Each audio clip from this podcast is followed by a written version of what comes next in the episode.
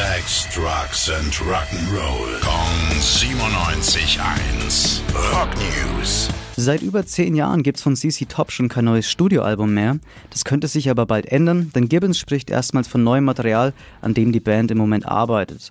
Es wird das erste Album der Band ohne ihr langjähriges Mitglied Dusty Hill. Der Bassist ist ja leider vor zwei Jahren verstorben. Dusty wollte aber immer, dass die Band auch ohne ihn weitermacht und das ist ein Wunsch, den ihm die Band auch seit seinem Tod erfüllt. Allerdings nicht ganz, weil auf neuem Album wird er trotzdem zu hören sein. Die Band hat vor, alte, unvollständige Aufnahmen von Dusty mitzuverwenden, sozusagen als Hommage an ihren langjährigen Freund.